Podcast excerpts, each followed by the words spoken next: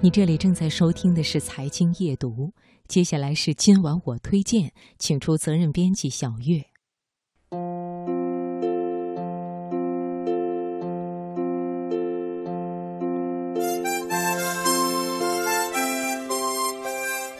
中秋佳节，望着天空中的一轮明月，此时此刻的你觉得幸福吗？我想每个人对于幸福的理解都是不一样的。我的一位好朋友在谈到什么是幸福的时候，曾经说：“小时候幸福很简单，长大后简单很幸福。”我想听了这句话，很多朋友都会有同感。但是忙碌的我们，有时间有精力去发现身边简单的幸福吗？还是渐渐的，我们感受幸福的能力在逐渐的消退呢？在这样一个与家人朋友相聚的夜晚，你是否有时间静静地问问自己的内心：你幸福吗？你珍惜眼前的幸福吗？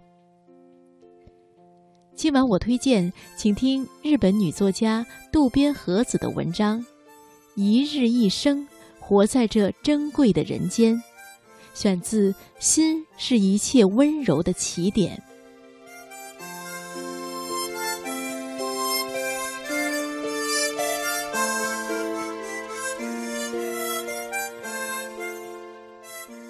拥有很多物品的人未必就幸福，这是我在巴西内陆的贫困地区旅行时收获的体会。一个收到一支便宜圆珠笔的小孩子，如同收到宝物一样，边将它紧紧握在手里，边飞奔回家。这个孩子的脸上显露出了已经失去很久的既高兴又幸福的表情。可以说，我们对待便利生活的态度，也和许久未露出高兴表情和幸福表情的孩子一样。虽说便利、舒适和金钱、物品一样都是好东西，但是，一旦这些成为理所当然的东西，没有他们时，他们便会成为大家发牢骚和抱怨的对象。还记得曾经读过一首诗，是这么说的。父母和金钱，切勿以为一直都会在你的身旁。其实，不会一直在你身旁的，不只是父母和金钱，还有生命，以及你生命已经走过的每一刻。除了这句诗以外，我也很是欣赏“一期一会”这种说法。一期一会，也就是在一定的期限内，对某件事物。或人只有一次相遇和遇见的机会，而一定期限则是特指某人一生的时间，也就通常解释为一辈子只有一次的际遇。这也表达了人与人相逢的可贵，这种可贵源自或许无法与他再次相见的危机感。当然，生而为人的我们。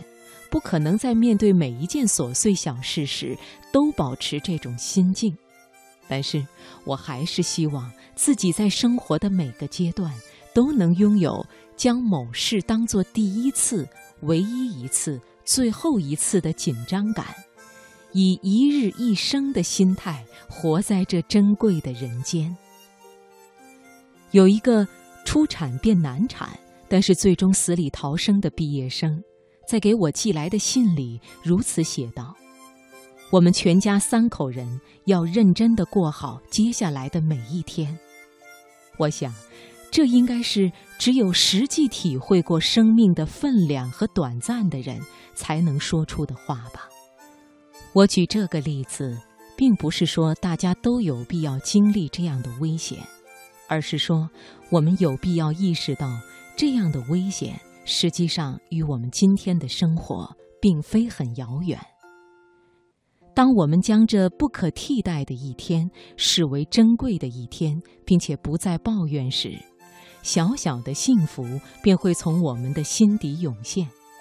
为此，我希望自己在生活中多留意身边已经存在的可贵的东西。希望自己无论是看日出日落。挂在空中的明月，或是星光闪耀的星空，都能怀有感激之心。一个朋友在经历了长期病床生活后，写给我的一封信中说：“终于得到了外出许可。当我在隔了好久之后再次走在地面上，我内心充满了感激。在今天的我看来，所有普通的东西都散发着光芒。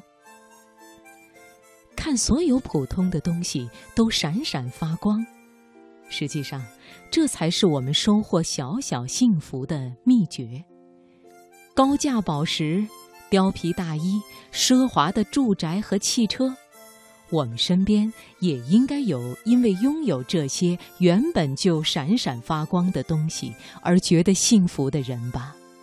但是，拥有这样的宝物也伴随着失去的危险和被盗的担心。既不会被盗走。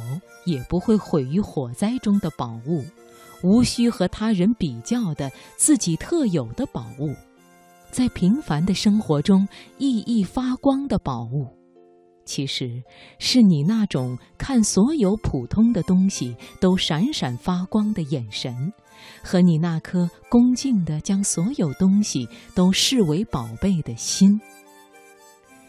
真正的爱。